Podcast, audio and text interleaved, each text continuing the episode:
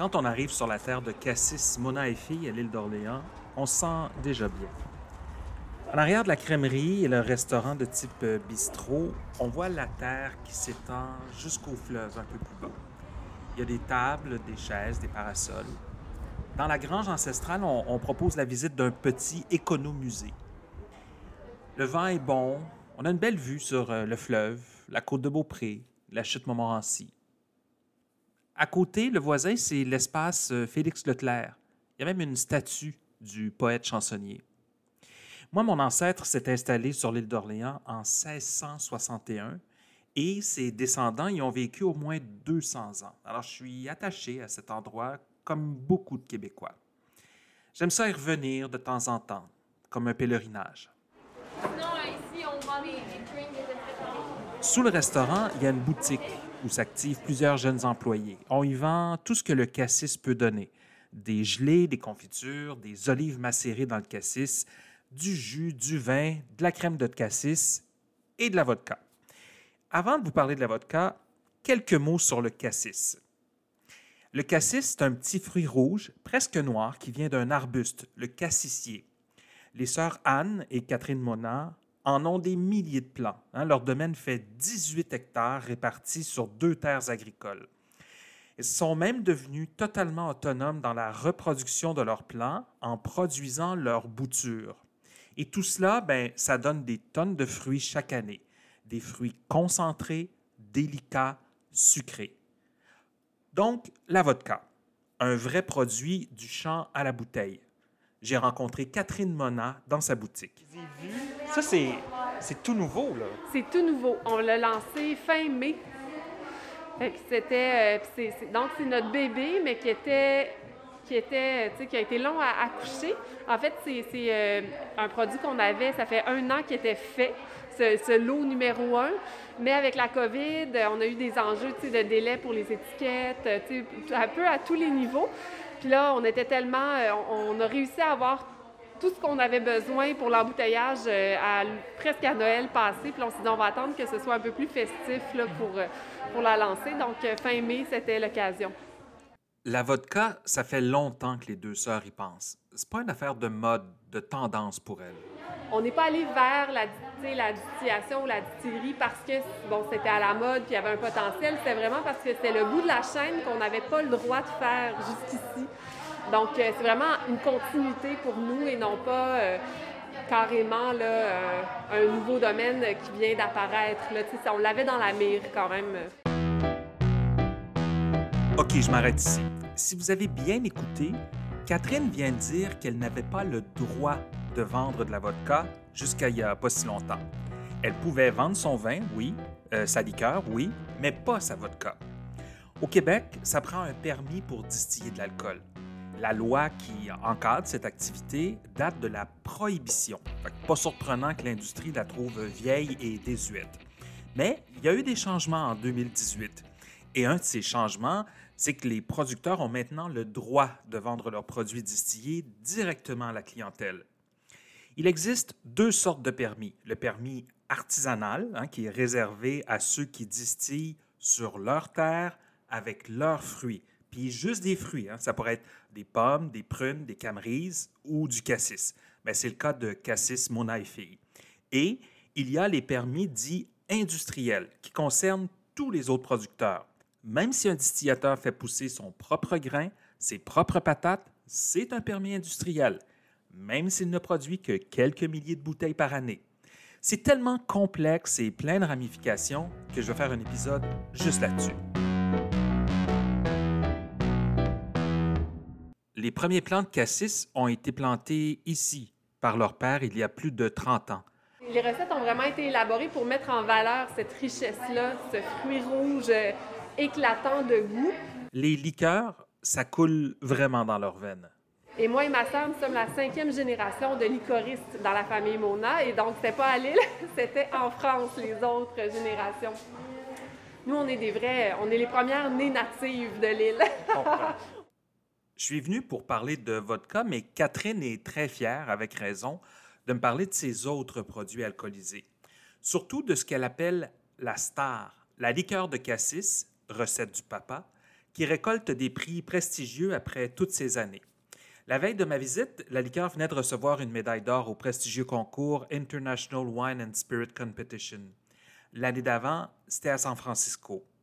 Et sur les tablettes, la liqueur et la vodka sont côte à côte. Ça fait combien d'années que la recette existe de ce produit-là? Celle-là, c'est dans la, c'est les- la première recette pratiquement, là. donc ça va faire 30 ans. Et donc, ce produit est encore reconnu comme étant un produit d'excellence? Et même plus que jamais, je dirais, parce que les premières années, mon père le faisait vraiment à petite échelle.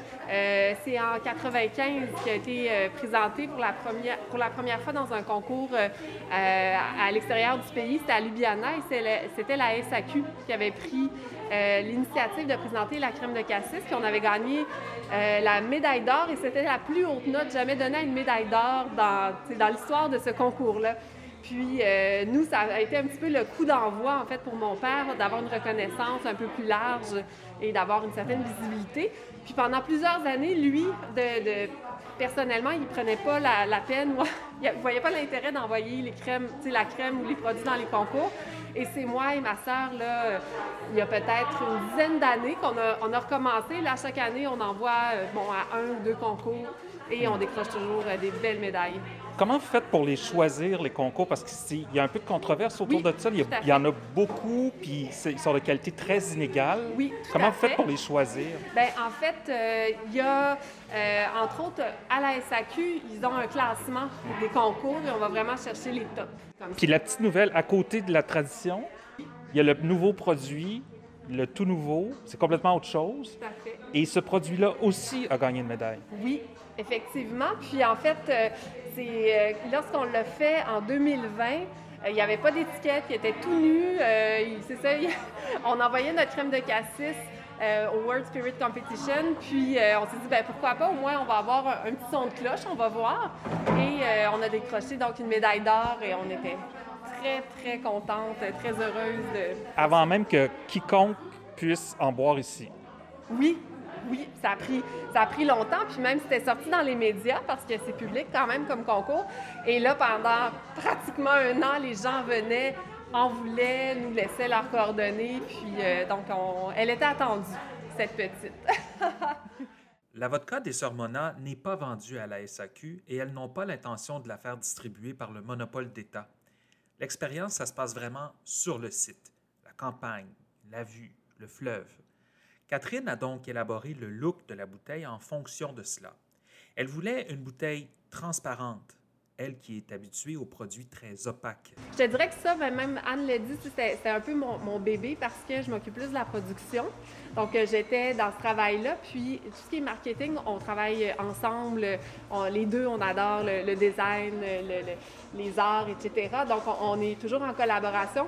Puis ça, dans le cas des produits de distillation, justement, j'avais vraiment une image forte, auquel elle a adhéré, bien sûr. Mais euh, je suis assez, contente parce que c'est exactement comme ça que je la voyais. Là, la, tablette est moins pleine, mais l'effet lourd, puis il y a une espèce de, c'est ça, de, jeu de lumière. Là, je suis vraiment, euh, c'est, très, euh, c'est très personnel à notre univers aussi. Puis pour moi, c'est important. tu sais, C'est ça, la, la on l'a dit, c'est, en ébullition, c'est un peu à la mode aussi. Il y a des codes tu sais, qui reviennent. Euh, Des fois, c'est les gravures qu'on a déjà travaillé aussi au sein de l'entreprise, mais il y a quelque chose de plus chargé. Puis là, moi, c'était vraiment, il y avait autre chose et c'était très intime dans un sens. On part visiter la cuverie, la zone de production des vins, de la liqueur et de la vodka. Donc, c'est ici que ça se passe. C'est ici que ça se passe. Donc, euh, c'est c'est un espace qu'on a construit, il y a, on, on a emménagé il y a quatre ans. Puis, euh, on se disait, c'est très, très, très grand, on va en avoir pour très, très, très longtemps. Et non, très, très, très vite, on a manqué de place. Et là, on pense déjà là, à une phase 2, en fait, euh, pour euh, entreposage et transformation. Donc, euh, on est, c'est ici qu'on fermente, on va travailler le fruit, qu'on fait vieillir également. On a un équipement pour faire du cassis séché, qui est, donc on n'est pas dans les alcools, mais c'est quand même un nouveau produit, une nouvelle production là, qu'on fait, entre autres, on, exporte au Japon. Catherine me parle de ses champs, de ses fruits, de tout ce travail effectué avec sa sœur depuis 20 ans maintenant. Je comprends que c'est pas du tout la même réalité qu'un groupe d'entrepreneurs qui décide de se partir une distillerie. c'est une autre posture. C'est juste la continuité d'un cycle. Est-ce que c'est un résidu que vous utilisez ou vous utilisez le fruit comme tel? On utilise le résidu. Qu'est-ce qu'il y a? Et de- je, moi, suis super excitée, c'est juste, j'en parle, puis ça, ça, ça déclenche euh, une euphorie en moi. Parce que c'est ça, le fait qu'on cultive nos fruits, comme je le disais, on, on plante nos bébés boutures, ça prend trois ans, on récolte, on peut avoir des moins bonnes années, tout ça. Donc, chaque livre de fruits est extrêmement importante. Et là, ce qui est magnifique avec la distillation, c'est qu'on peut euh, utiliser nos résidus de presse de, avec de, de notre crème de cassis. Au niveau de, euh, de la presse, il n'y a aucune pression mécanique. C'est dans des sacs de coton qu'on fait, euh, qu'on fait égoutter notre crème de cassis, les cassis euh, pendant euh, une douzaine d'heures, entre 12 et 18 heures. Et donc, on va le manipuler à la main, ce qui, fait que notre résidu, notre marc est très, très riche. Et ça faisait plusieurs années que on se demandait comment le valoriser. On avait fait des projets de recherche avec l'INAF, entre autres, c'est l'Université Laval, pour, euh, pour voir qu'est-ce qui serait le, le plus intéressant euh, de façon organoleptique ou pour la santé comme, euh, comme utilisation de ces résidus-là. Mais quand on a eu la possibilité de faire de la distillation, ben c'est- clair que c'était là que ça allait. Mais l'idée, donc, elle, elle- elle a germé il y a longtemps. Tu disais, le cycle de l'entreprise fait en sorte qu'on n'a pas nécessairement tout le temps le temps de s'y attarder, mais ça faisait longtemps que vous y pensiez. Oui, mais je te dirais que ça fait longtemps qu'on pense à beaucoup de choses. Il n'y a pas grand-chose qu'on fait depuis 20 ans. Moi, moi et ma soeur, ça va faire 20 ans l'an prochain qu'on est, on est chez Cassis avec, euh, dans l'entreprise. Je te, dirais qu'on pas mal, euh, pas mal de pions sont déjà dans notre tête, dans la vision, c'est là. Puis c'est ça, d'année après année, ben là, on, on fait notre possible pour que l'entreprise aille bien, ce qui, marche, euh, ce qu'on réussit, mais aussi à avancer pas à pas. Puis c'est pour ça qu'on n'est pas non plus dans la dans l'adrénaline, parce que je, connais, j'ai des amis dans le milieu des alcools ou des microdistilleries. Je sens qu'il y a comme une espèce de, stress, de frénésie. Là, ah, l'autre, il a sorti ça, il a, ça a sorti ça. Puis là, il y en a, il y en a qui sortent partout de tout. Nous, on est comme ailleurs. On est dans notre, on est comme dans notre petit monde cassicien. Puis on, on va pas à pas, puis on, prend notre temps, puis on veut bien faire les choses, puis les faire selon nos, euh, nos méthodes et notre vision. Cette vision s'incarne aussi dans le choix de l'alambic. Pas trop petit, pas trop gros, capable de répondre à plusieurs besoins. Ça, on l'a choisi pour. C'est un alambic à l'ancienne, en cuivre, extrêmement sécuritaire aussi. c'est le genre de choses importantes pour nous.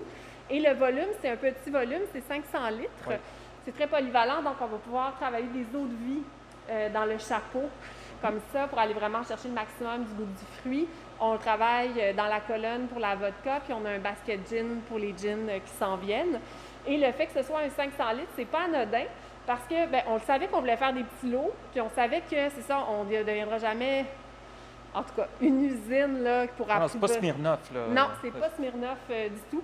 Mais euh, puis aussi au niveau du, de- du litrage, c'est quand on part une distillation, souvent il faut la laisser fonctionner jusqu'à la fin. Puis pour notre équipe, on se disait si on le part le matin, mais il faut que quelqu'un reste jusqu'à 10-11 heures pour l'arrêter. C'est pas l'idéal, mais avec ce format-là, on commence le matin, on finit pas trop tard euh, en, ap- en après-midi, en fin de journée. Puis c'est comme si ça s'intègre dans le cycle de nos activités. C'est ça qu'on appelle la conciliation alambic-famille. Exactement. J'adore. C'est tout à fait ça. Quand tu te présentes, est-ce que tu dis que tu es licoriste, euh, distillatrice, euh, euh, agricultrice, entrepreneur, restauratrice? euh? Ça dépend des périodes de ma vie. Ces temps-ci, je- vais dire plutôt licoriste, mais le côté entrepreneur, à un moment donné, j'ai comme réalisé que c'était ça que j'étais. c'était de la façon que je me présentais dans les registres, là, mais c'est, ça, ça c'est assez large, mais euh, moi et ma soeur, on a été élevés, nos parents étaient entrepreneurs, fait que c'était vraiment des micro-entreprises. Puis là, avec les années, ben, ça nous anime, euh, ça nous passionne, euh, ça nous dévore même parfois, mais c'est ça qu'on est. On est vraiment des entrepreneurs dans le sang. là. En licoristerie, ça se dit? Oui, en licoristerie. Ah oui, ok. Tout à fait. C'est joli, hein? Oui, c'est joli. c'est rare aussi.